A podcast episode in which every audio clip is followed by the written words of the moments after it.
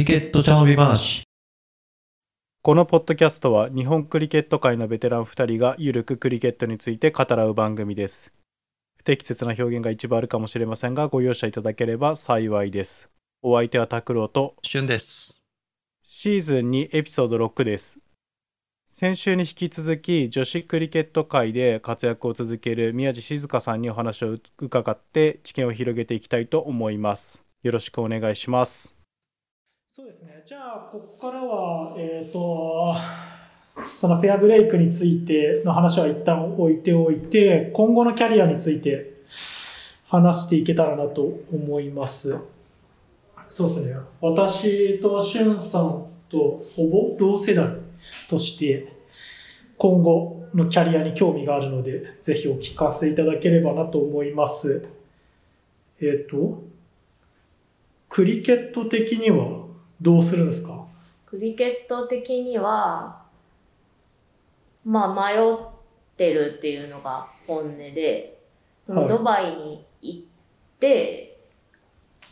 こうそのドバイの結果で先につながるのかつながらないのか、もう行ってみないとわからないし、もしかしたらドバイの大大会で全然結果とか出せなくて、そこでもう終わりですってなっちゃうかもしれないし、っていうのを考えると、うーん、なんか自分のプレイヤーとしての、こう、転機になるのかな、そのドバイがっていうのは思ってはいて、うん。まあそれでもし結果が出せなかったら私は多分すっぱりやめられると思ってて、っていうのも、こう自分がこの十何年代表やってきて、コーチの存在ってめちゃくちゃ大きいっていうのが分かってるからこそ、うん。その自分の経験とかをもとに、私は女子の代表のコーチをしたいっていうのをずっと思ってるから、それはもう結構前から思ってて、だけどやっぱプレイヤーとそのコーチなんて両立できるわけもないしっていうのがあるから、こう自分がプレイヤーとしてやりきった後は、あの必ず指導者になろうと思ってるので、そっちの指導者の方に行きたいなとは思います。なるほど。その、将来的にはコーチっていう目標があって、じゃあ、いつまでプレイヤーを続けるのっていう判断材料の一つで、今回のドバイがあるよってことですね。そうですね。なるほど。うーん、そうっすね。考えるのは、うーんと、その、今回のフェアブレイクで通用しなくても、まだ日本のトップ選手じゃないですか。多分。多分ね。多分。まあ、その、どういう基準で誰が判断するかは、まあ、べいろいろあると思うんで、あれですけど。でも、辞めるっていうのはすごい判断だなと。いや、辞める、うん、なんつったのかな。辞めるかもしれないっていうのはすごいなと思います。私はずるずる辞めれなかった気がするので。は いそれ辞めるっていうのは代表から引退それともクリケットをすっぱり辞める的な？いや、どうなんだろうね。なんかその、ずっと結構シリアスにクリケットと向き合ってきたから、これぐらいやらなきゃダメだろうっていう自分の中で基準があって、まあそういうきっかけってたくさんあるんだけど、そのさっきちょっと名前が出た、私アレックス・ブラックウェルと3ヶ月一緒に住んでるのね、オーストラリア行った時に。まあ彼女はオーストラリア代表の選手で主力でっていう時に一緒に住んだんだけどその彼女の生活の仕方とかを見てってこう自分たちがやってることなんて甘い以外の何者でもないっていうふうに思って帰ってきてそれぐらいからかな。なんかこう個人の力でそのすごい高いレベルでやりたいと思ってずっとやってきてるからそのねもちろん結婚してて旦那が養ってくれるっていうのもね、私にとってすごく大きかったと思うんだけど別に自分も働いてたってよかったわけだしでもそれをやめてまでこうトレーニング時間とかに全て割いてこの数年はやってきてるからその楽しんでやるっていうのがちょっと自分の中では分かんないクリケットをどうやって楽しんでやるんだろうっていうのが分からないからだったらスパッて引いてしまうのかもしれないし逆に何のプレッシャーも感じずにこうエンジョイでできるのかもしれないしそこはちょっと自分ではね全然分からない。うんまあ、そのエンジョイってとこが難しくて今ってその日本の女子リーグっていうのがもうほぼ存在してないうん状態で結局その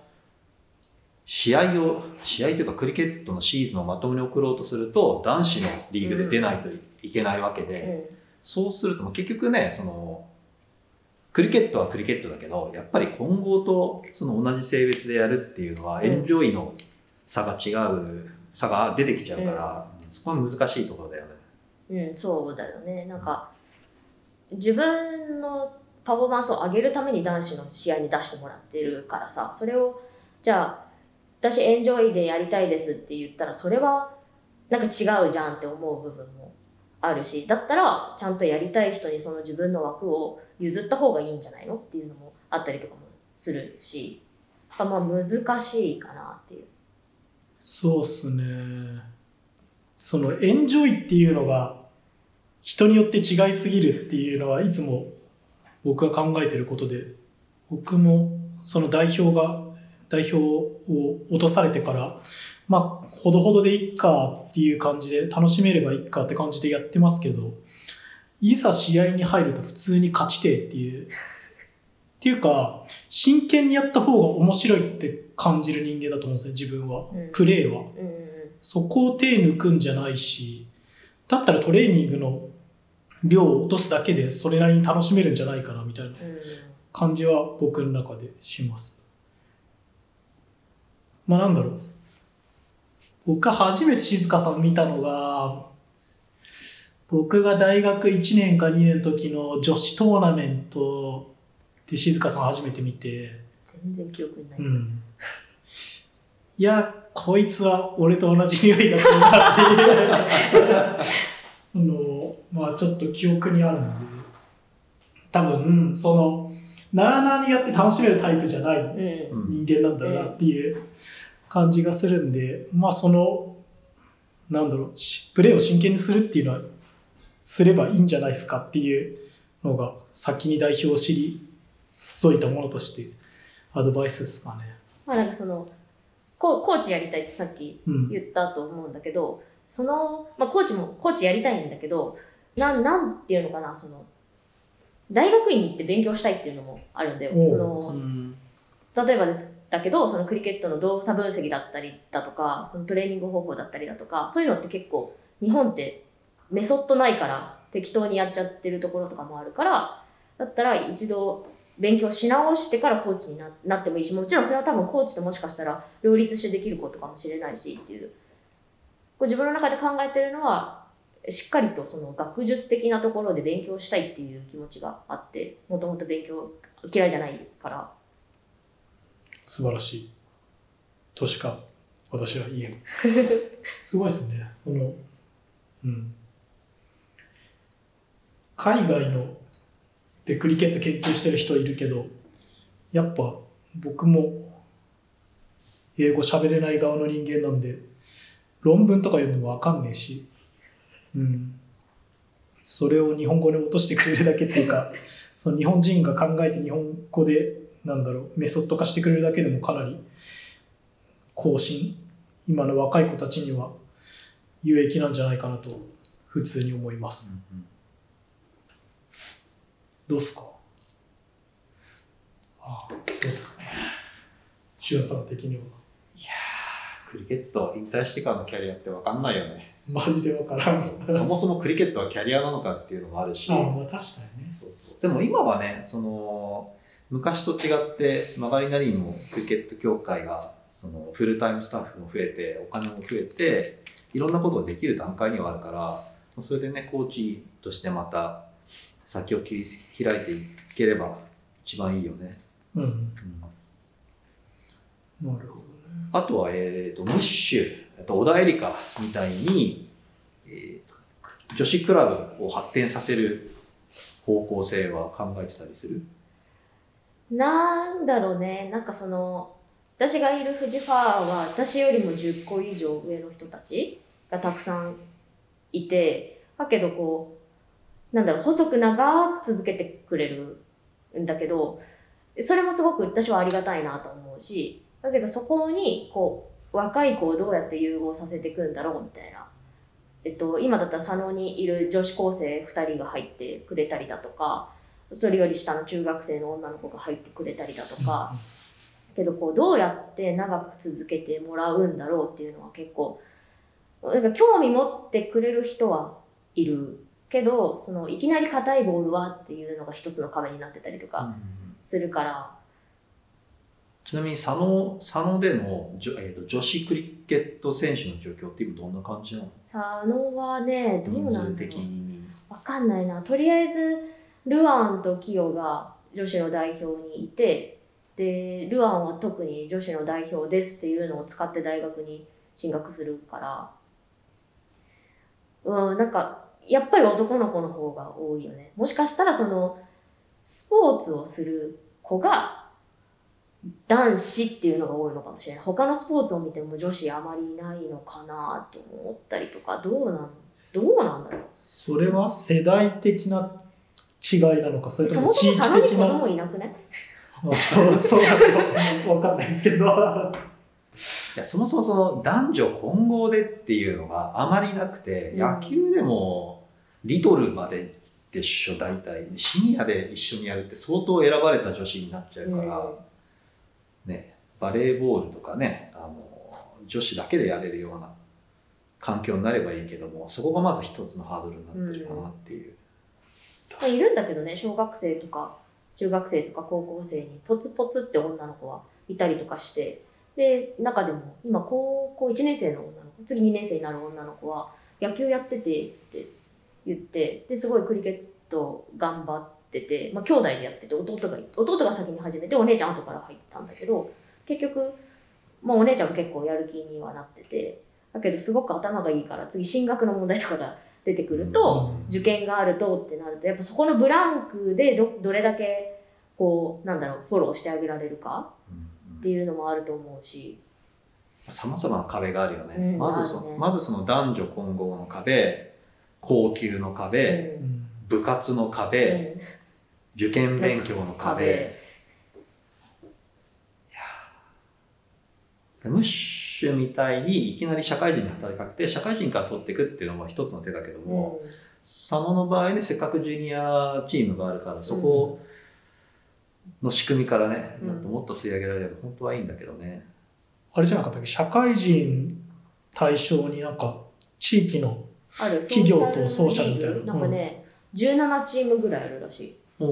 そこにも女性出てたりするいる。しかも女性はね得点2倍かなんかになるって言って、結構女性で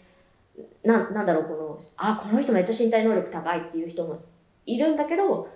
そこまでのレベルでは楽しみたいんだけどそれ以上はっていうなんかこうやっぱなんか壁があったりとかするし、声かけ次第だよねそういうのってね。うん。まあ確かに。で結構無理やり誘ってその女子のチャレンジリーグっていうのが2年前からやってるんだけど6人でやるのね。で10オーバーかな？でやるんだけどアウトになったら交代みたいな。あと何点取ったらリタイアみたいな感じで。まあセミハードでもいいし柔らかいのでもいいし高級でもいいしってそのチームで選べるんだよ。例えば私がいるようなチームは高級でやりたいけど相手チームがいやちょっと高級嫌なんでセミハードにしてくださいって言ったらそっちに合わせるみたいな感じで試合をするんだけどそれだと結構人はやっぱ集まるし、うん楽しいからって言って去年はあの太田くるみと中山綾子を招集したらめっちゃ楽しんでたっていう。なるほどね。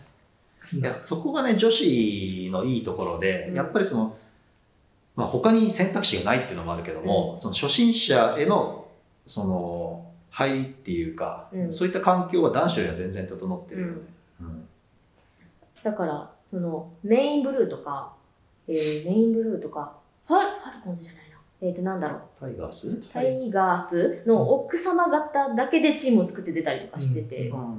なんかそれはそれでいつも旦那さんのクリケットについてきてるんだけどその日は逆みたいな旦那さんが子供の面倒を見てて奥さんたちはクリケットを楽しんでるっていうのもあそれはそれで面白いなっていうのは見てすごく思うし、その日本人っていう枠にとらわれないで広げていくと日本に住んでる海外の人とかそのインド人だったりとかパキスタン人とかスリランカ人とか多分たくさんいると思うからうん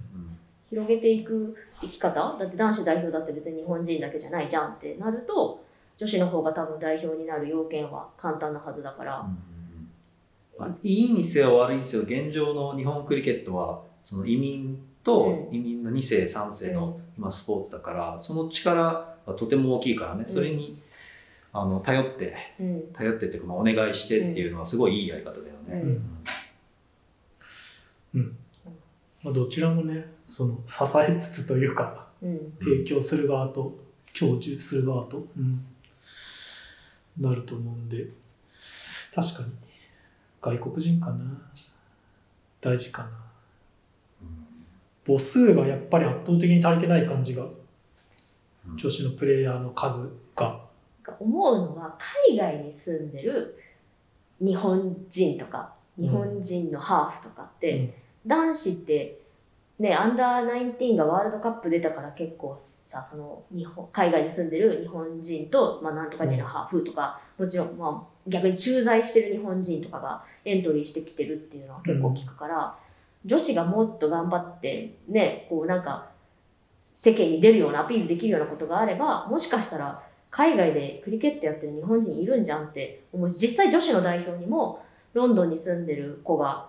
兄弟でやってるんだけど2人ともお姉ちゃんは女子の代表に選ばれてるし弟はアカデミーに選ばれてるから、そういう子もさ探せばいるんじゃないのっていう気はする。なるほど。まあ、多分結構いっぱいいるはずでっていう。あそもそも世界的に見て女子クリケットそんなにね、あのーまあ確かにそれ。大きくはないから、うん。男子に比べれば減るだろうけどもそれでもいるよねうん。絶対に、うん。ただまあ代表活動っていうか代表の強化を見ればそれでいいけどもじゃあそれが、ね、草の根広がるかつながるかっていうとまたまた別の話だけどもちょっとここら辺は話すと長くなっちゃうからね。また別の話に。次の話に行きますか。うーんと、まあその、キャリアを、その、今回のプロ契約で続けるか、どうするかって悩んでるところはあるかもしれないんですけど、海外へさらに挑戦みたいのって考えてたりします？どうなんだろうね。なんかもう結構行ったし、うん。ね、ニュージーランドもたくさん行ったし、オーストラリアもイングランドも短期間じゃなくて半年とか3ヶ月とかっていう単位で私は行ってて、うん。多分どの国でも一番上のレベルのでプレーさせてもらってるからどの、まあ、結構そこそこ全部強い国じゃん。ニュージーランドもオーストラリアもイングランドも強い中で、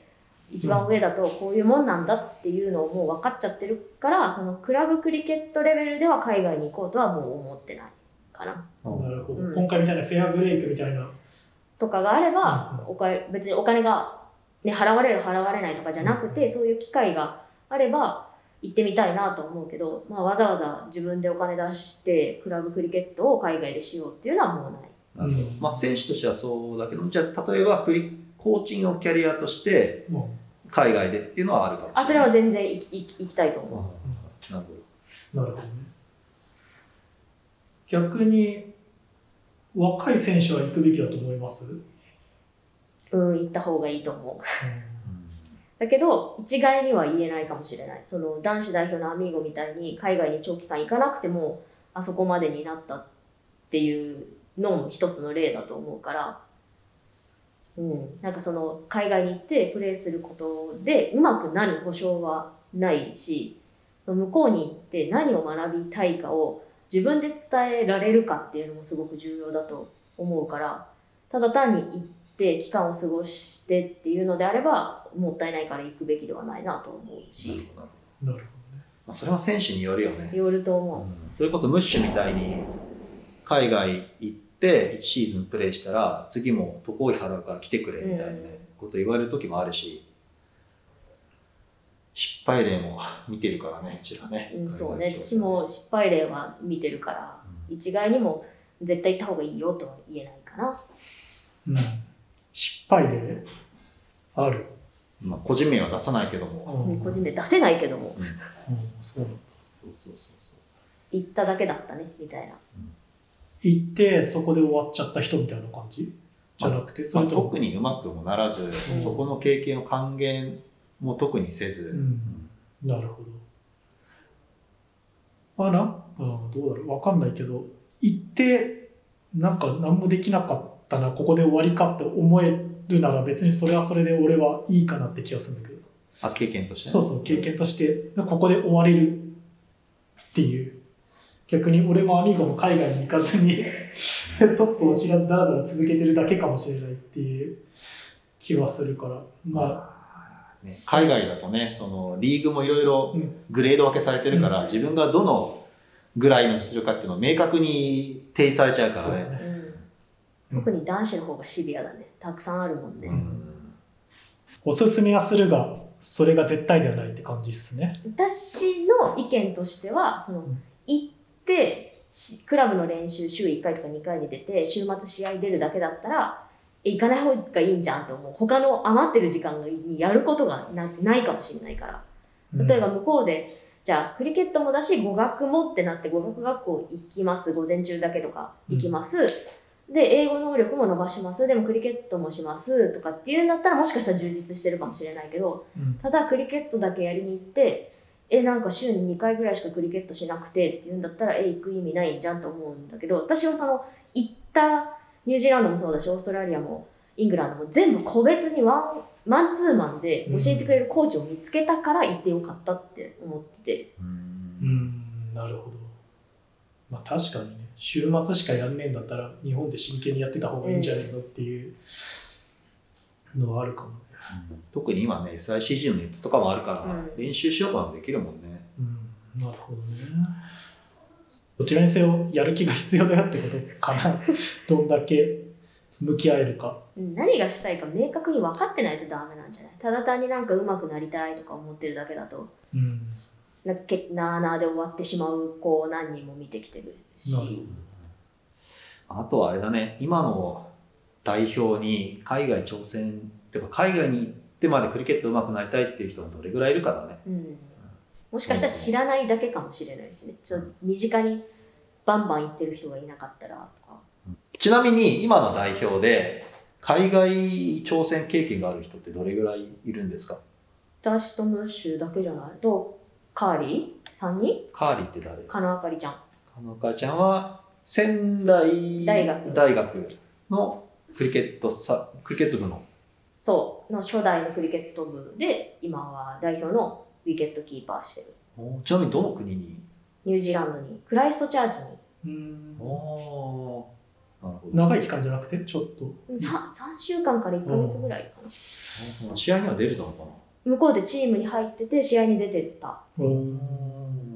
なるほどね。そこら辺の話は、ね、うちは全然知らないん。だけども、本人的にはいい影響だったのかな？なんかすごくいい影響でなんかその翌年も違う国でもいいから行ってみたいって言ってたらコロナが蔓延し始めちゃって海外に行けなくなっちゃったから行ってないんだけど結構カーリーああかりと仲いいカナあかりと仲いいから話すんだけど、うん。本人の中でも海外挑戦したいっていう気持ちはすごくあるっていうのはいつも言ってる。なるほどうん。まあ、確かにね、お試しで行って雰囲気つかんで、これなら挑戦できると思ったのか、挑戦したいと思えたのか、みたいなのがすげえいいから、まあ、そう考えると、他の若手も3ヶ月とかシーズンドンじゃなくて、うんまあ、なんかね、人づてに1週間、1週間じゃダメだな、1ヶ月ぐらい。一ヶ月ぐらいそう大学生だったら夏休みね、1ヶ月行って、あ違うか。半イングランドだったらいいか。みたいな感じで挑戦してみ、行ってみて、お試ししてみるっていうのもありかなっていう今聞いて。結構ルアンとキヨも高校3年生になる年、今も今もう卒業するんだけど、うん。したんだけど4月から大学生なんだけど高校2年生のうん。夏にイギリスに行けばいいんじゃないかっていう話がうん。一回出てて、うん。で行くクラブも彼女たちが入っても大丈夫なクラブを紹介できるよっていう話になってたんだけど結局コロナであの2人も行けなかったから、うん。そういう機会があれば本人たちもやる気はあるから行くと思う。うんなるほどね。まあコロナで国際大会も中止になっちゃったから、うん。結構影響でかいね。結構そう考えると。影響でかい。でも若いからね。うん。いや、うん、キャリアはそんなに長くない。めっちゃ長い人に言うのもあれだけど、うん、思ってるより短い気がするから、もうこういういけるチャンスを逃してしまうのはかわいそうだなと、常々思うところであります。じゃあ、うーんと、どうしようかな。そろそろって感じなんで、まあその代表のトップランナーとして長くやってきて、若手へメッセージがあれば何かいただければ。えない。ないですか。残念だ。いや言いたいことはたくさんある,、あるじゃん。うん。まずは長く続けてほしいなって。う。んおはすごく思う。なんかその今代表にいる子たちもやる気がないわけじゃないからその、やる気はありあるし頑張りますって言ってるんだけどそれを導いてあげられてないっていうのもあると思うんだよね。うん。あの経験がない選手が多くてこう上の方の人たちも私もやっぱ年齢が離れすぎてるからどうどこまで何をしてあげればいいんだろうってやっぱ迷うこともあるしうん。話す言葉とかにもすごく実は気を使うんってるんだよ、うん。接する時も彼女たちの目線で接してあげたいなって思うからやっぱ年上が強く言うとその言葉には力を持ってしまうとうん。思ってるので、だからそのもう少しこう近い年代の子たちでこううん。頑張り合えればいいし、うん。その雰囲気を作ってあげたいなとも思うしそれはやっぱ自分がプレイヤーだと難しいところもあるなって感じることもあるしっていう。うん結構わかります。わかりますか？はい、実際ね、その、この上手い人から言われてもなあっていう時ってあるなあっていう気はする。うんうんうんなんかもっと俺の悩みはちっちゃいんだよみたいな。くだらないけど。うんえ自分と似てる人とか自分とこう近い人にこれこうした方がいいんじゃんって言われてふって多分受け入れられる人もい,、うん。いるしうん。すごい上の人からこうでしょって言われて受け入れられる人もいるしそれは人によって違うしけど今の多分その今の年代の若い子たちっていうのはあまり上から言われることに慣れてもないなっていう気はうん。するし強く言うと多分へこんでしまうんじゃないかっていうお私の思い込みかもしれないけどそういうところもあったりとかするからどういうふうに話してどういうふうに伝えようかなっていううんうん。のはすごい考えるね。その例えば初めて23年の子が同じレベルの子にアドバイスするってなんかあんまり日本人だとないうん。感覚のような気はしてるからやっぱりそこは続ければそのフィードバックがうんうんできるしもらえるしみたいなのが5年目6年目とかでできるかもしれないしあと感じるのは指導者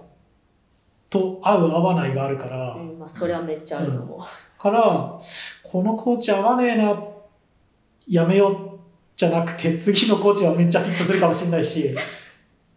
からまあなんか、うん、すげえ嫌なのに続けろっていうわけじゃないけど、うん、挑戦することでキャリアの続きが出てくるかもしれないなっていうのは私も特に感じますね。奪ってしまったんですがそういういやいや、感じででもそうじゃないですか。なんかその、うん言ってることを多分1から10まで全部聞いちゃう子が多い気がして、うんその取捨選択ができないっていうか言われたことを全部聞こうとするんだけど自分に合ってないことも聞こうとしたりとかうんしてたりとかもするから、そこはもしかしたら別にクリケットに限らずこの、ね、人間としてのそのなんだろうこれは必要これは必要じゃないっていううん選択ができてないだけなのかもしれないしとかっていうのはすごい思うよね。やっぱり取捨選択するにもある程度の経験値が必要かもしれないよね。あと絶対的に足りないのは知識だと思う。うん知識は自分で得得ようと思えば得れると思うんで1年目でも10年目でも見方は変わるかもしれないけど基本的な知識なんて変わんないじゃん。よ8日とかさうん。オフスタンプとか。絶対的に変わらないものの知識を知らなさすぎてやってるからそれは得るものも得られないよねっていうそこはうん。やった方がいいよとかやんなきゃいけないよっていうのは思う。ん。まあ、これね、言い方悪いけど、その、今のね、現状だと、足が速いと代表に選ばれるぐらいのう。ね、うん。あの、人材なんだから、結局その、代表のコミットメントに向いてない子もやっぱりうんね、中にはいるんだよね。だからそれを無理やりそのチームとして一つの方向を向かせて融合させるのはすごい難しいから、コーチ、大変、大変な仕事になるね。なんか多分その下を拾わなきゃいけないからうんある程度やる気がある子たちの知識が伸びないまま終わっちゃってる感じがするんだよね。こう母数が少ないからそのその母数を失わないようにすることに必死で。うん。だけど本当は1段階上がってる子が何人もいるんだけどその子たちがもう1段階上に上がるための知識とかスキルを教えられないんだよ。下を拾わなきゃいけないからって。母数が多ければねそれを2チームに分けることができるけどボトムアップしかできないうん。状態だからうんまあそれはすごいよくわかるな、うん、なるほど。だからコーチになりたいって思ったのもあるのかもしれない。真ん中の方も拾いたいし下の方も拾いたい。それはでも今の多分リソースだと無理。うんだからじゃあ自分が別にある程度の時間を割いてでも私はそこをやってあげたい。まあやってあげたいって言ったら傲慢かもしれないけどやりたいって思えるから。うん。うん。なるほどです。どうやって勉強したらいいかなってそのさっきのこう。まあ難まあ、しいね。本基本を学べみたいな。知ってる側からするとどうやって勉強したかも覚えてない気がするんですけど。でも知らない子がいっぱいいるじゃないですか。が代表にも。男子でもそうですけど。うちらはもう徹底的に叩き込まれた。そのな何でもいいんだけど。紙にいろんなことが書いてあって。うん。これはこうだよこれはこうだよって本当に1から全部説明された。それ2006の6から10の間に。なるほどね座学そのミーティングがクソ長い時にそういうのを勉強してるってことですかね。だしそのうんそうね。うん。普通そういうのってねクラブで試合してさでそこのクラブのコーチとかあのキャプテンとかチームメイトとかに「いやここでカバーに打つのなしでしょ」とかさ、うんうんうん。そういうふうに、ね、知識って積み重なってくるんだけどそれないもんね。あとなんか座学だけじゃなくてその練習中に止められてた。そのこ意図してるのが、うんまあ、こういう例えば、まあ、カットスローだとしたら一人が追いかけてって、まあ、真ん中に誰かカットが入ってそのカットするスローが適当でみたいなこうわちゃわちゃわちゃってしてしたらパッて止められてなんでってまず理由を聞かれてたずっとうちらは。うんでその理由をまず説明できないじゃん。え、できないものはできないものってなったら、じゃあ、カットスローの意味は何なん？何をしなきゃいけないっていうのを一から叩き込まれて、もう一回やり直すみたいなことを繰り返してなるほどた。うん。まあ、練習の量も質も違うもんね、うんこの前の J バッシュ見たけどやっぱり くるみちゃんとかさあとできるもんね、もうまなね。みとかさそっちの方が全然うん現代表よりうまいからさ、体が勝手に動いてるもん。カバーとか。なるほどね。まあ、その点やっぱカトリーナはいいコーチだったんだなっていう気がうまく噛み砕けてたというか。うん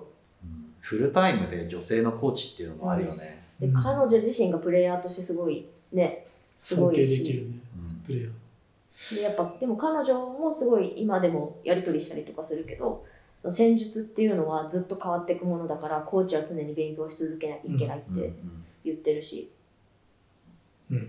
確かにね。まあ僕は座学好きなんであれなんですけど、座学も重要だなと。あとなんか謎なのはさ自分の動画撮るけどさそれ撮って何がわかんのってお思うんだけど。まあ撮ってさ何かこう思ってることがあってあ自分がイメージしてるのと違うなって確認するために見てるんだったらいいいいと思うんだけどその元にしたいものは何なのみたいな。自分の元のフォームをこうなんか見てて撮ってあ違ったって思うのかそれともなんか目標としてるこうイメージしてる選手がいて撮ってあこことここが違うなって比べるのかっていうのもなんか違う気がするんだうん。だからそこがね多分ねそのなんつうのショショットうん。至上主義っていうか、うん。その綺麗なフォームで強打打てればいいよねで終わっちゃってるから。うん。そうそう。なんかねそのじゃあスローダウンの時にゲームシチュエーションにしてここにフィールダー想定してこう打ってっていうシナリオでそれで取ればまだわかるけど綺麗なカバードライブやなみたいなさ。それそれは違うみたい。な、カバードライブ綺麗にやってもカバーに守備行って止められたら意味ないからね。うん。まあ、状況に応じて打たなきゃさダメじゃん先月もやっておりましたプレゼント企画を今月も行います。プレゼントは OT のネットショップで使えるクリケットあクーポン券1000円分となっております。応募方法はインスタグラムの OT クリケットの対象の投稿を我々のアカウントをタグ付けしてストーリーズでシェアするだけと簡単なのでよろしくお願いします。詳しくは、えーとブログ、SNS 等をご確認いただければと思います。5月のプレゼントの応募の期限は、えー20日金曜日となっておりますのでどんどんご応募お待ちしております。よろしくお願いします。よろしくお願いします、えー解説してもらいたいトピックご意見ご感想は各種 SNS お便りフォームにて承っております。また補足ブログも開設しましたので、えーと SNS 等から飛んでいっていただければと思います配信に関しては試合に向かう途中で聞けるように毎週金曜日リリースできたらと考えております。それでは今週はこの辺で。また来週。また来週。